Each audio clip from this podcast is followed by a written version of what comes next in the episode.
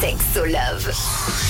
Rouge. Ça y est, il est l'heure de répondre à la question de Evie dans le Sexolove aujourd'hui. Alors Evie, elle me dit qu'elle a une question. Elle pose plutôt la question à Sandy, c'est toi là l'experte. Elle nous demande comment se sortir d'une relation où l'ex est un manipulateur narcissique. Ça a l'air d'être un gros dossier en tout cas. T'as des idées Sandy? Oui, alors souvent quand on est dans une relation avec un pervers narcissique, euh, on, a vraiment une vraie perte de confiance en soi, une vraie perte d'identité et aussi ce sentiment, on ne sait plus ce qui est juste ou pas. D'accord. Donc dans cette phase euh, où on a réussi en fait à se séparer d'un pervers narcissique et qu'on est un peu dans notre phase de reconstruction, moi je recommande vraiment de couper tout contact, de se faire aider euh, par son entourage pour euh, travailler sur sa reconstruction, son identité et bien sûr peut-être aller un petit peu plus profondément pour voir ok qu'est-ce que ça a détruit en toi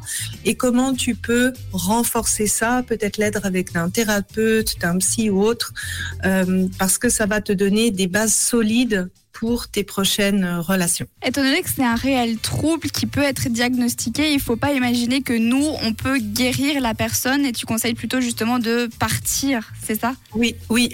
Avec une personne qui est toxique, elle est souvent toxique envers tout le monde et souvent euh, un pervers narcissique n'a pas le besoin de changer, donc ne va pas forcément aller consulter quelqu'un ou, ou, ou, dire bah tiens j'ai envie de, de changer ça, donc euh, c'est vraiment pas l'idée d'essayer de changer cette personne, mais plutôt de se protéger euh, de cette personne. Si tu es encore en couple avec quelqu'un qui est pervers narcissique, ça vaut la peine aussi de prévoir ton départ avec l'aide de proches.